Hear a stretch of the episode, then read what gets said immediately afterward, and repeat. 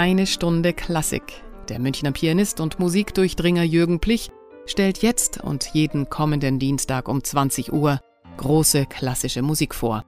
Er teilt seine Hör- und Spielerfahrung und seine persönliche Sicht auf die Meisterwerke. Er spielt selbst besondere, unbekannte Aufnahmen, erklärt, warum die Musik so und nicht anders klingt und hat eine Menge aus dem Leben der Komponisten zu erzählen. Jetzt eine Stunde Klassik.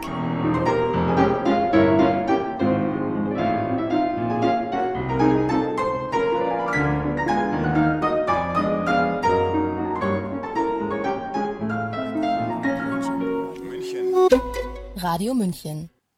Liebe Hörer, die zweite Sendung mit Musikstücken und Aufnahmen, die mir besonders gefallen und oder mich besonders geprägt haben, ist dem Liedgesang gewidmet. Ich hatte Ihnen ja vorige Woche gebeichtet, dass der Operngesang nicht ganz meine Welt ist, so dass es etwas merkwürdig erscheinen mag, dass diese letzte Sendung selbst mit einer riesigen Opernszene endete und dass ich heute ausschließlich Gesang bringen werde. Aber ich bin sicher, dieser Widerspruch wird sich auflösen. Denn Gesang ist nicht gleich Gesang. Ich habe mich schon als Kind gefragt, warum manche Menschen ihre Stimme auf eine so künstliche Art aufdonnern, die mit dem, was ich als Singen von Kinder- und Volksliedern mit natürlicher Stimme kannte und eigentlich schön fand, nichts zu tun hatte. Das kam mir damals lächerlich vor so wie wenn sich eine Dame mit aufdringlicher Schminke, künstlichen Wimpern und langen, wie ich immer fand, krallenartigen, knallbunten Fingernägeln aufdonnerte. Wie hier, so war es mir eben auch beim Singen, so, als würde natürlicher Charme und natürliche Anmut zugekleistert.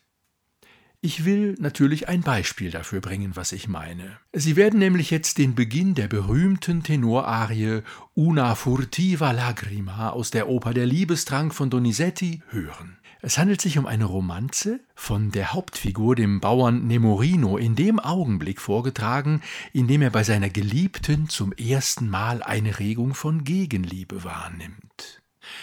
Zunächst hören wir, ich würde sagen, typischen modernen Operngesang. Und zwar, damit man mir nicht vorhalten kann, ich hätte absichtlich ein besonders abstoßendes Beispiel gewählt, von einem der erfolgreichsten Tenöre der letzten Jahrzehnte, Placido Domingo. Er singt den Anfang des Stückes so.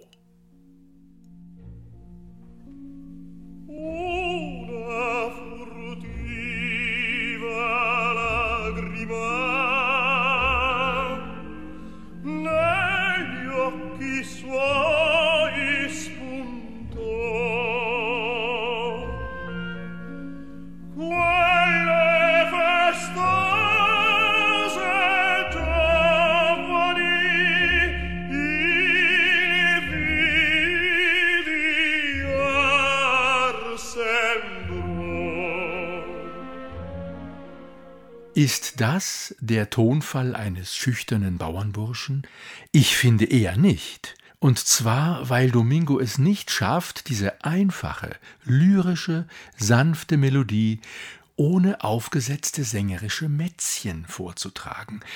Schon das beginnende Wort una schleift er von unten an, die Silbe ma im Wort lagrima ebenfalls, desgleichen den Anfang der nächsten Zeile nel occhi suo.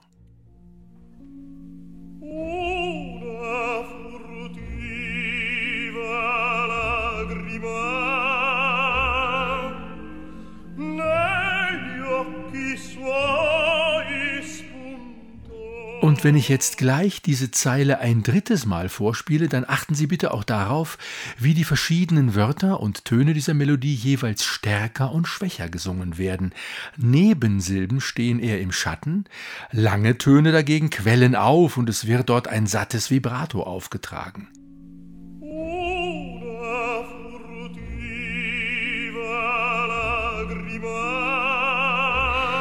Würde ich das so sprechen, fände man es befremdlich. Una furtiva lagrima. Diese Diktion ist allgemein als typisch opernhaft bekannt und akzeptiert.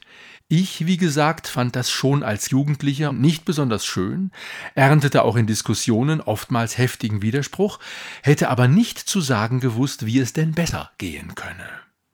Dann hörte ich irgendwann zufällig die Plattenaufnahme eines alten, echten italienischen Belcanto-Sängers, Tito Schipa. Durch seine Darbietung dieser Opernarie aus den 1920er Jahren wurde mir irgendwann in meinen Zwanzigern endlich klar, wie solche Arien eigentlich gedacht sind. Hört man als moderner Opernkonsument die ersten Töne, ist man irritiert so zurückhaltende, schlichte Gesangstöne ist man gar nicht gewöhnt. Der erste Ton wird nicht angeschliffen. Ach, was sage ich, überhaupt kein Ton wird angeschliffen. Haupt- und Nebensilben erklingen in gleichbleibender Stärke, die ganze Melodie folglich als ein perfekt gestalteter Bogen. Nur die Stimme selbst, ja, die klingt fast ein bisschen heiser. Man ist versucht zu fragen, ist das überhaupt ein professioneller Opernsänger?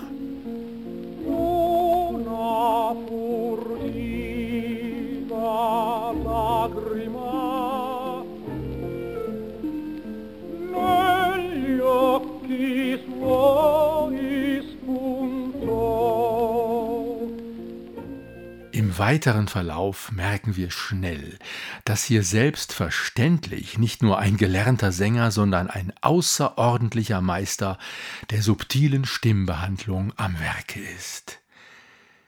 Vergleichen wir die nun folgende Passage in Domingos und in Skipas Aufnahme, so wird das noch deutlicher. Hören Sie zuerst, wie Skipa seine Stimme von der Volltönigkeit stufenlos ins Piano zurückzuziehen vermag und der abwärts gerichteten Melodie dadurch eine zauberhaft geheimnisvolle Bedeutung verleiht.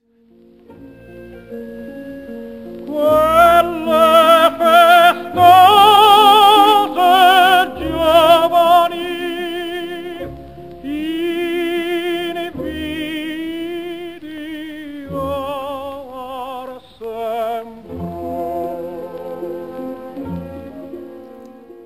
Diese Interpretationsfeinheit am Schluss bei Invidiar Sembro suchen wir bei Domingo vergeblich. Er ist vielmehr bemüht, seine gute Tiefe ins Spiel zu bringen.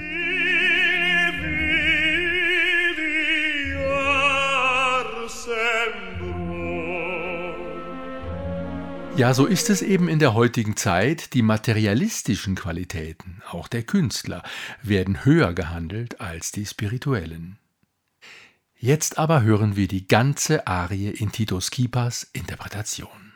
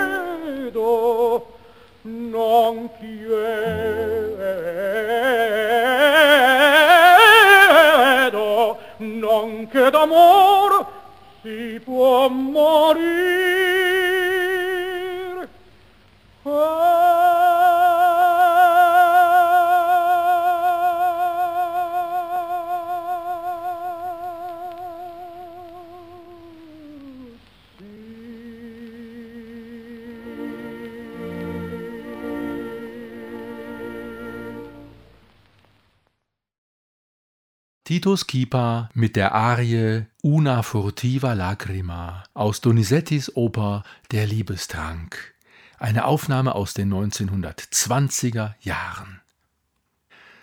Liebe Hörer, ungefähr gleichzeitig zu diesem Hörerlebnis mit Tito Schipa hatte ich ein zweites. Ich lernte den Liederzyklus Dichterliebe von Robert Schumann nach Gedichten von Heinrich Heine kennen. Ein Kommilitone, Sänger, hatte mich gefragt, ob ich ihn bei diesem Zyklus begleiten wollte, und ich begann, die Musik zu üben. Da mein Klavierprofessor ein großer Verehrer der Pianistenlegende Alfred Cortot war, bei dem er selbst einige Lektionen gehabt hatte, stieß ich nun auf dessen Aufnahme zusammen mit dem französischen Bariton Gérard Souzet. Die wollen wir nachher anhören, aber nicht ohne ein paar Vorbetrachtungen grundsätzlicher Art. Und darf ich in aller Bescheidenheit sagen, hören Sie jetzt besonders gut zu, denn es wird um Grundlagen musikalischer Gestaltungskunst gehen. Hören wir zunächst in das erste Lied hinein. Heines Gedichtvorlage lautet Im wunderschönen Monat Mai, als alle Knospen sprangen, da ist in meinem Herzen die Liebe aufgegangen. Im wunderschönen Monat Mai, als alle Vögel sangen, da hab ich ihr gestanden mein Sehnen und Verlangen. Und so klingt das bei Schumann.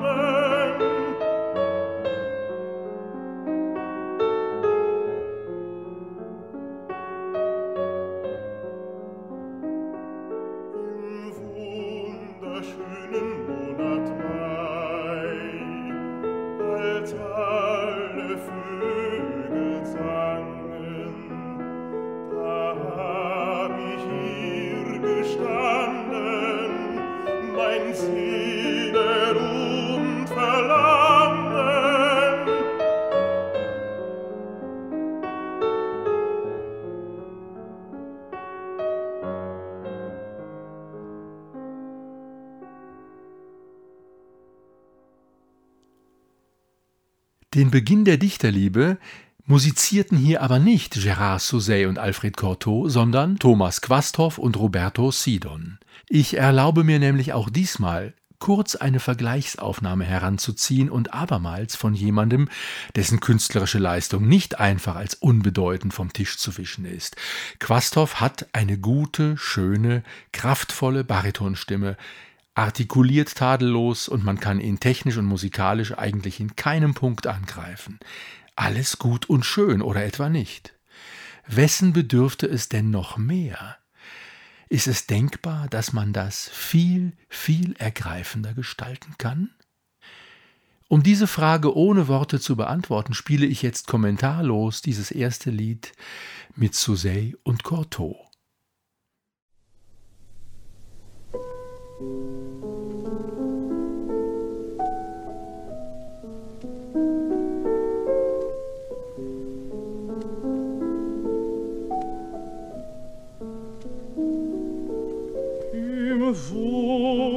wunderschönen Monat Mai, als alle Knospen sprangen, da ist in meinem Herzen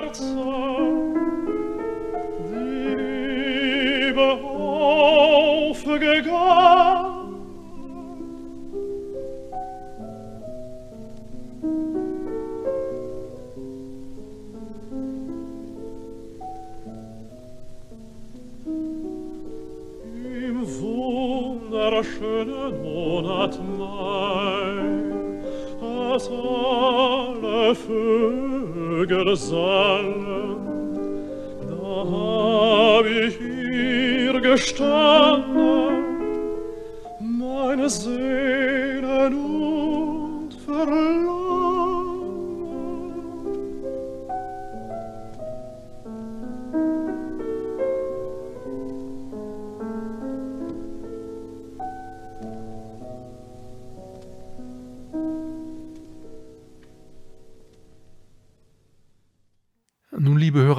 ist dies ein himmelweiter Unterschied zum zuerst gehörten?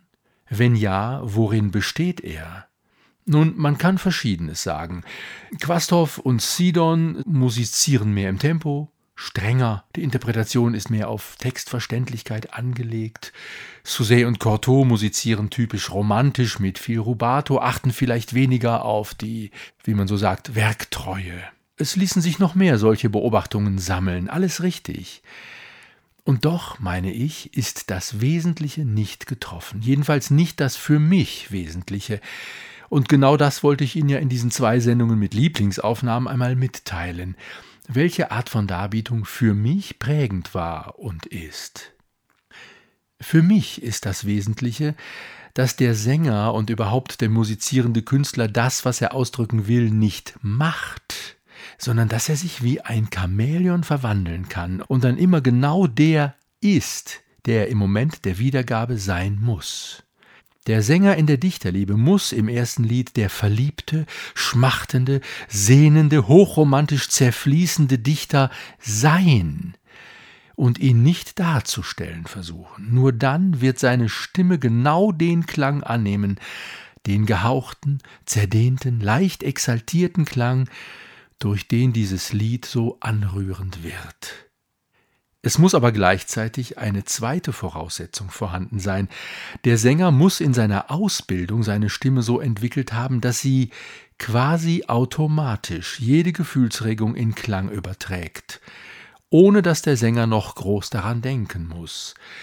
Deshalb darf es bei der Ausbildung nicht darauf ankommen, dass der Schüler lernt, seine Stimme in einem oder auch zweien oder dreien klangschönen Registern zu führen und den Ausdruck der Musik und des Textes dann anschließend irgendwie dazu zu manipulieren, also quasi mit sprachlichen oder musikalischen Tricks, die man aber hochseriös Ausdrucksmittel nennt, Gefühlsinhalte dem Hörer vorzuspielen.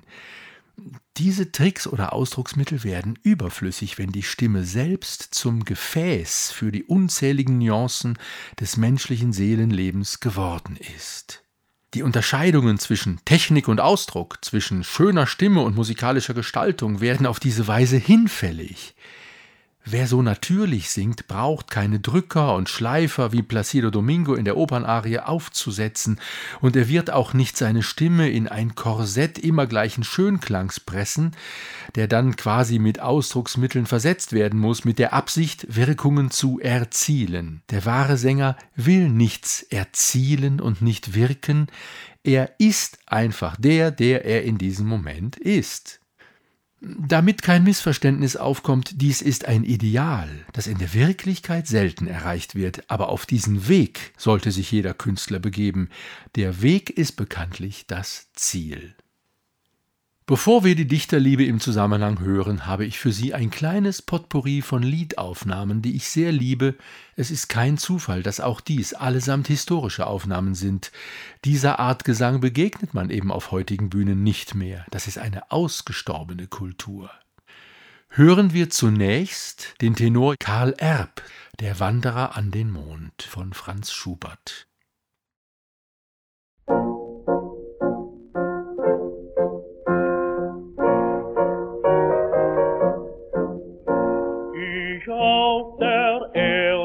Himmel du, wir wandern beide rüstig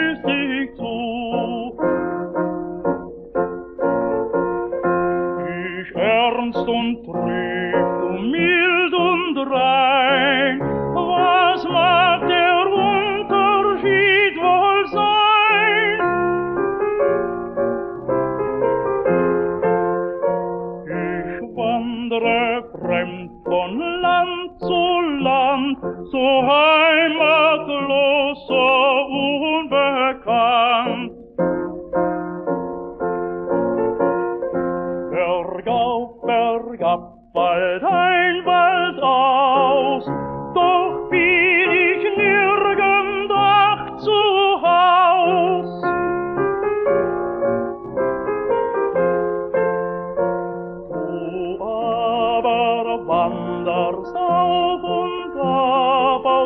Ostens Wien, Westens Grab.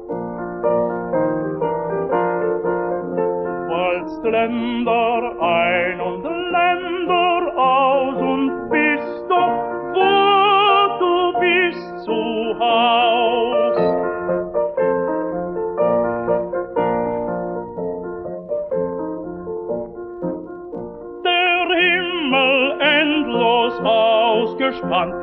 ist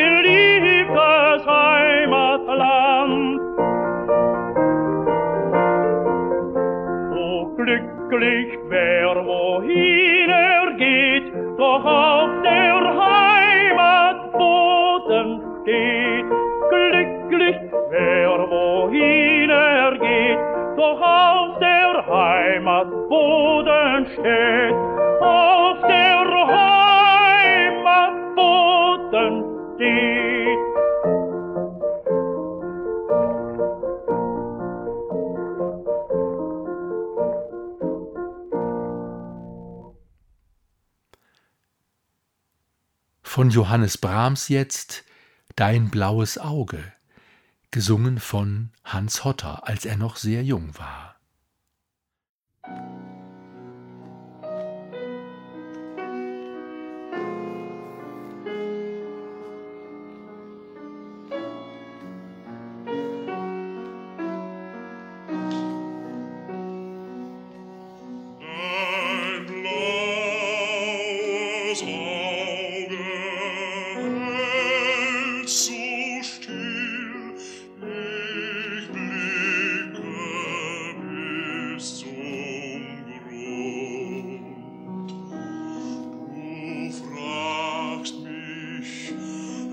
Was ich sehen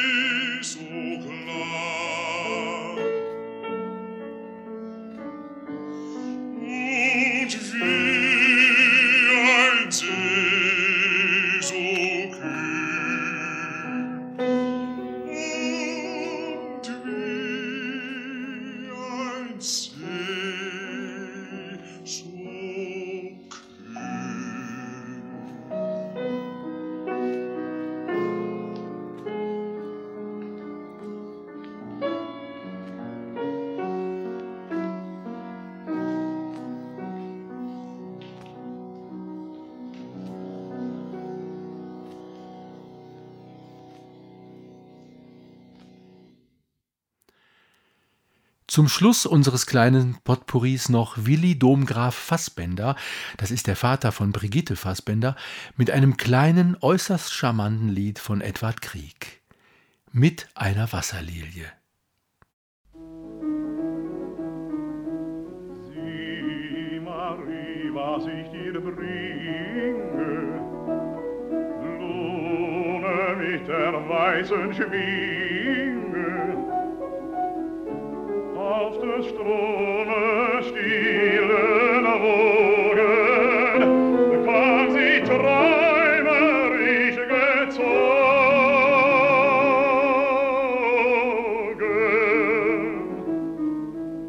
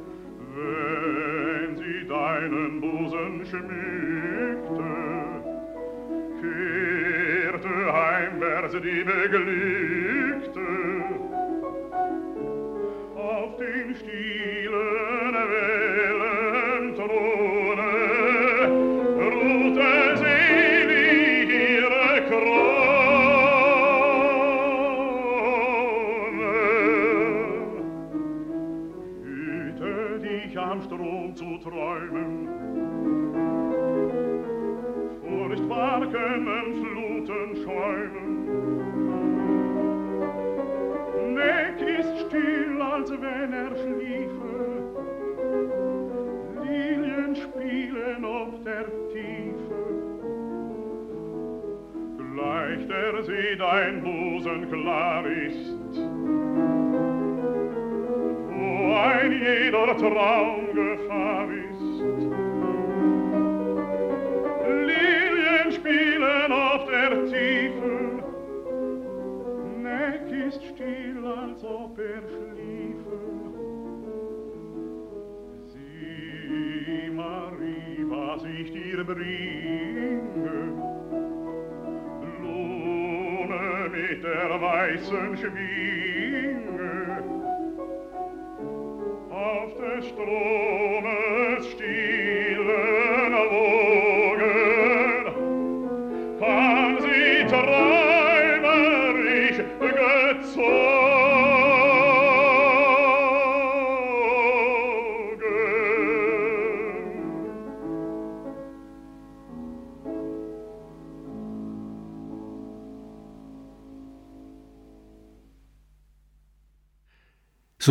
und nun endlich Schumanns Dichterliebe.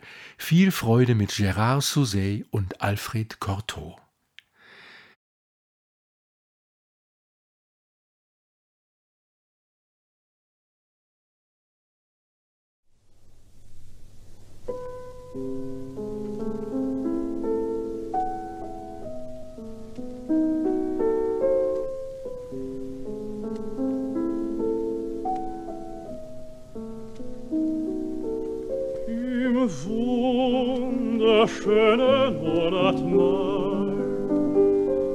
zahlach Knospen sprangen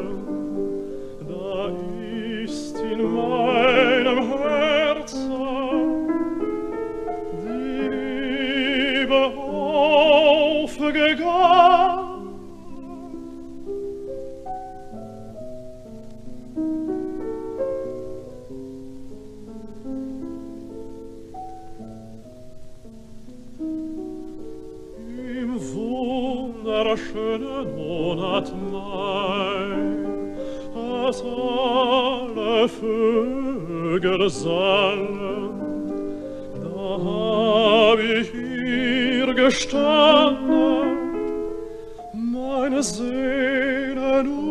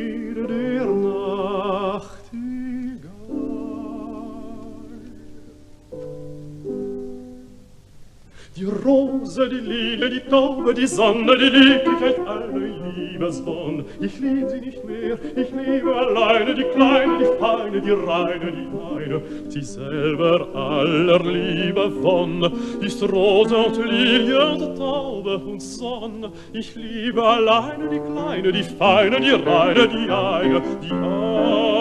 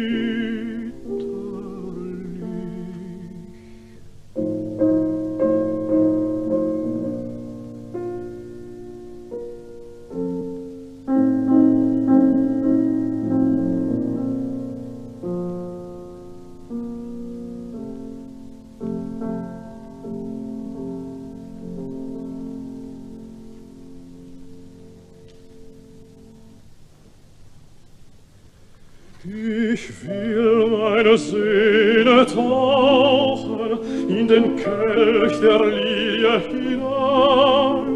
Die Lilie soll klingend hauchen, ein Lied von der Liebste mein. Das Lied soll schauen und beben, wie der Kuss von ihrem Mund, den sie mir Wunderbares, süßes Stück.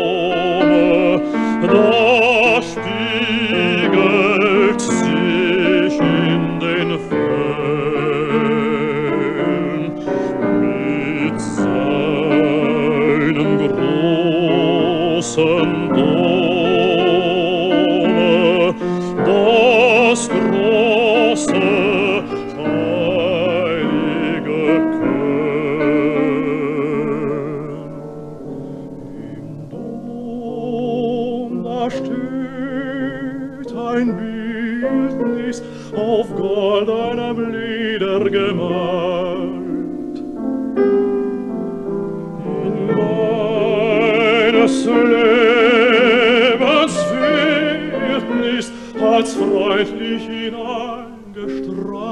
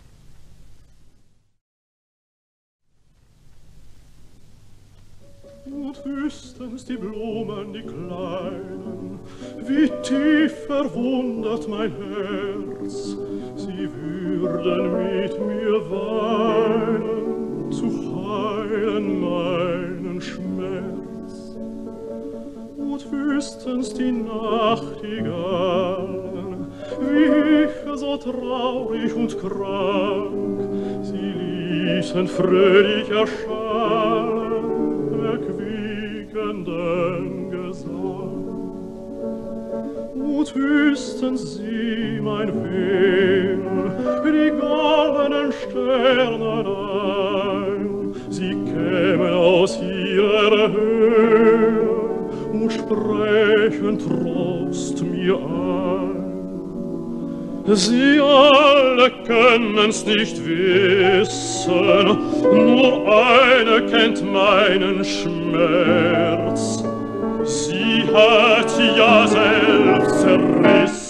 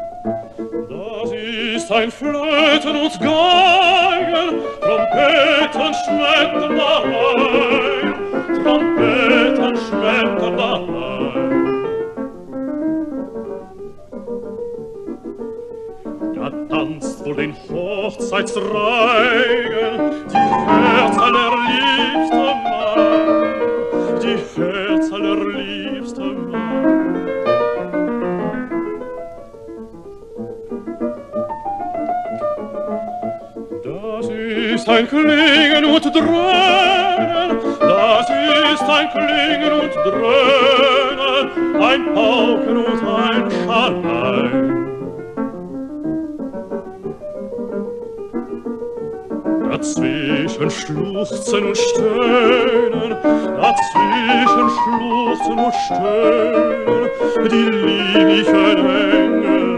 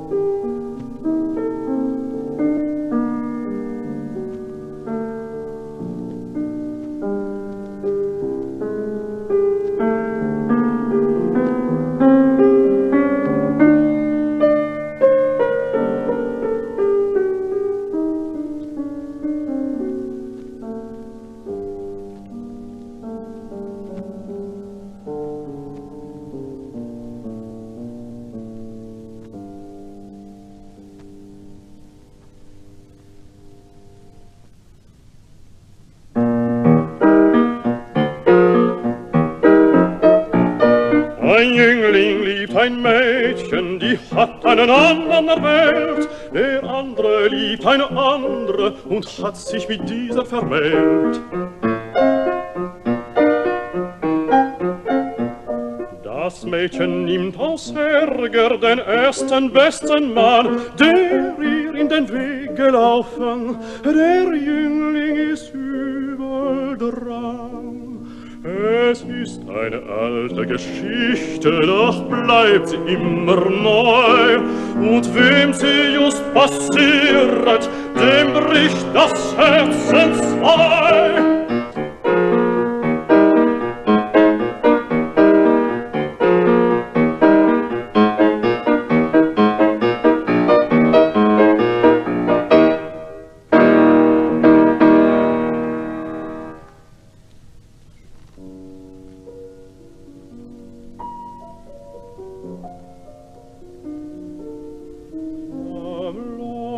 Beter eine Sommermorgen geh ich im Garten herum.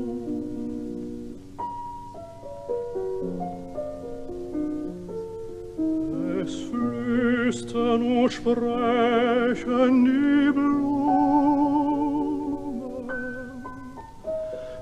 ich aber wohl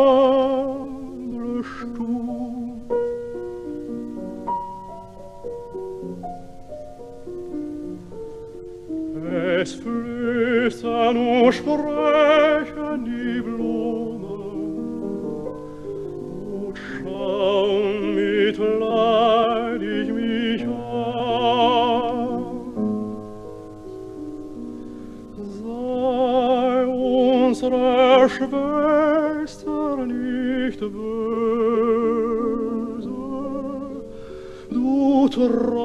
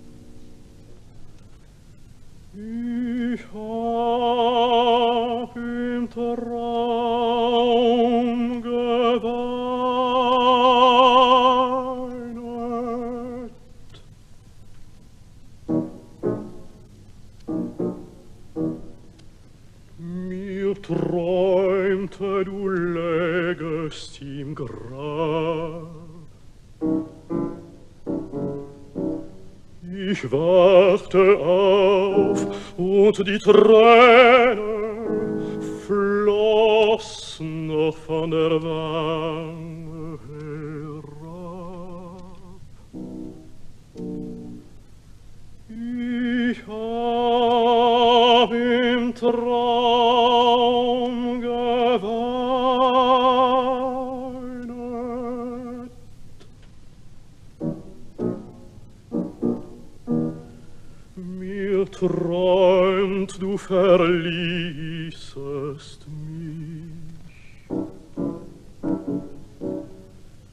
Ich wachte auf und ich weinte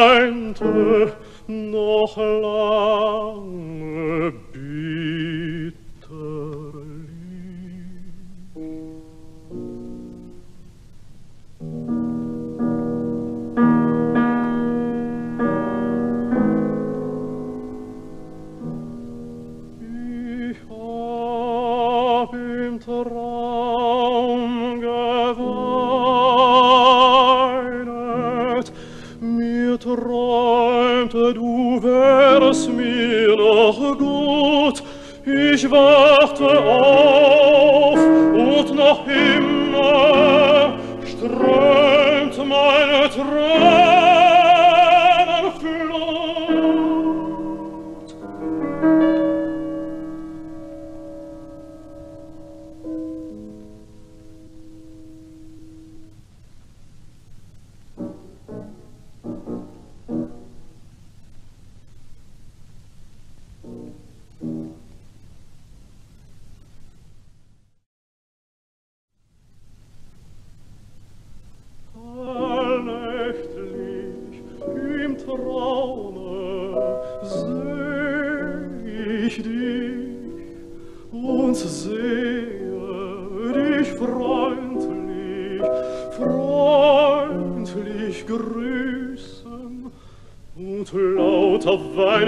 sich mir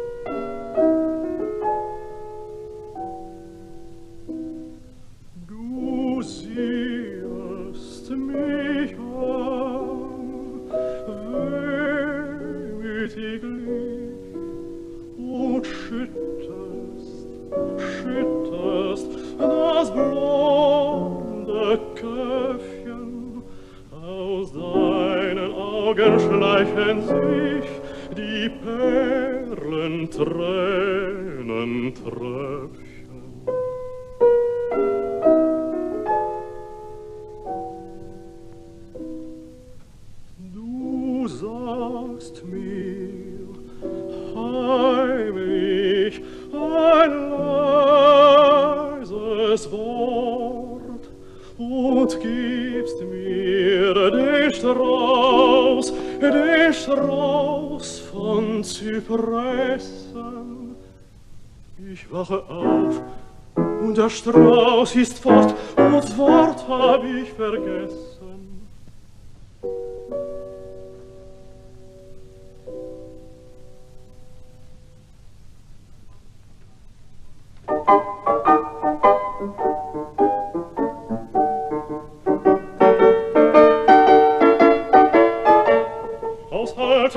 Alten Märchen winkt es hervor mit weißer Hand. Da singt es und da klingt es von einem Zauberland, wo bunte Blumen blühen im goldenen Abendlicht und lieblich duftend glühen mit bräutlichem Gesicht.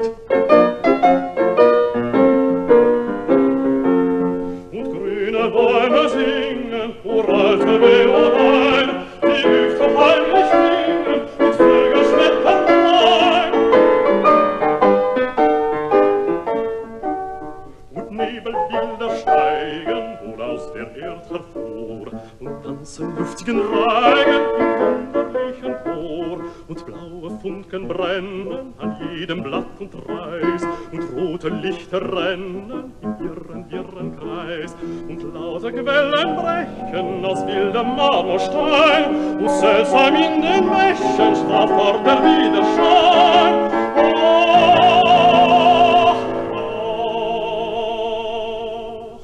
ach, ach, könnt ich dorthin kommen und dort mein Herz erfreuen und aller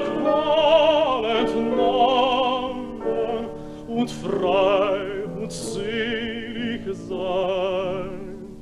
Ach, jenes Land der Wonne, das seh ich oft im Traum, doch kommt die Morgensonne, zerfließt's wie eitel Schaum, zerfließt's wie eitel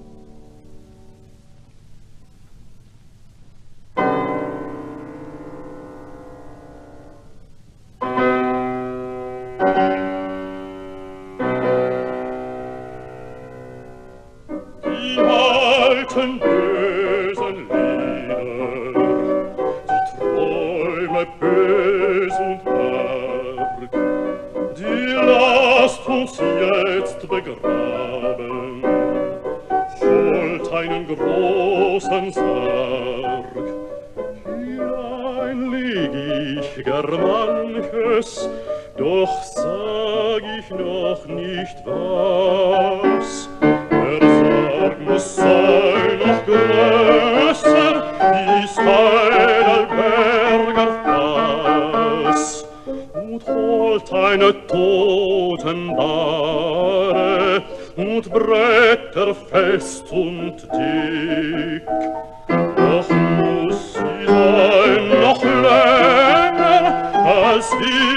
wie zumeinst die Brück. Und holt mir auch zwölf Riesen, die müssen noch stärker sein, als wie der starke Christoph im Dom zu Köln am Rhein.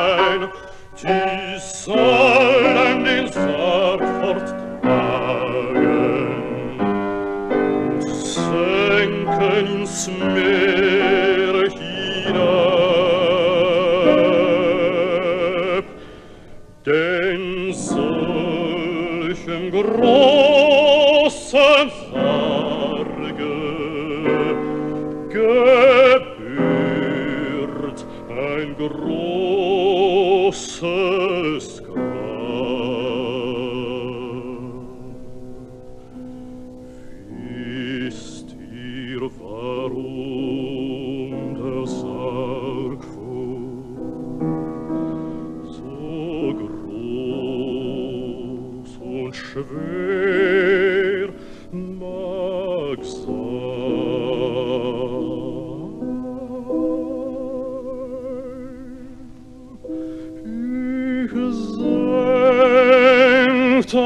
from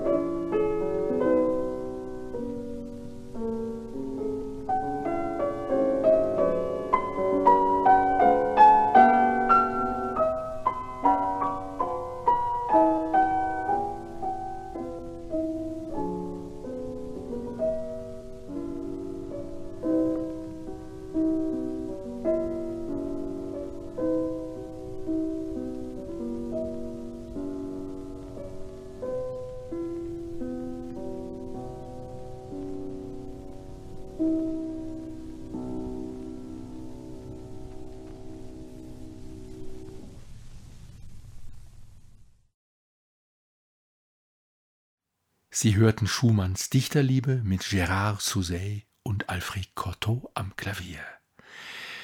Meine Hörer, vielleicht kennen Sie das auch. Unterm Arbeiten entsteht manchmal ganz etwas anderes, als was man vorher konzipiert hatte.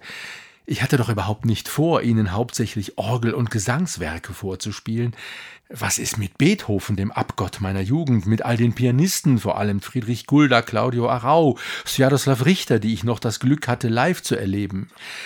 Was ist mit den Erinnerungen an die Symphoniekonzerte meiner Jugend in der Mercatorhalle in Duisburg, bei denen ich Großwerke wie Mahlers zweite und achte Symphonie erstmals erleben durfte? Sie merken schon, ich werde weitere Sendungen unter dem Titel Meine Lieblingsstücke machen müssen. Nächste Woche aber kommt erstmal ein anderes Thema. Was genau, weiß ich noch gar nicht. Lassen wir uns überraschen. Bis dahin, Ihr Jürgen Plich.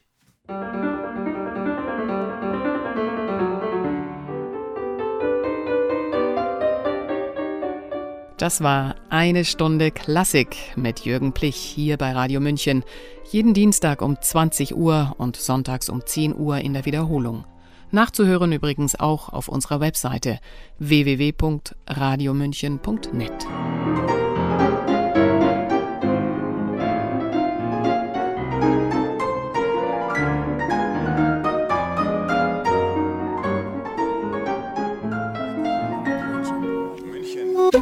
Radio München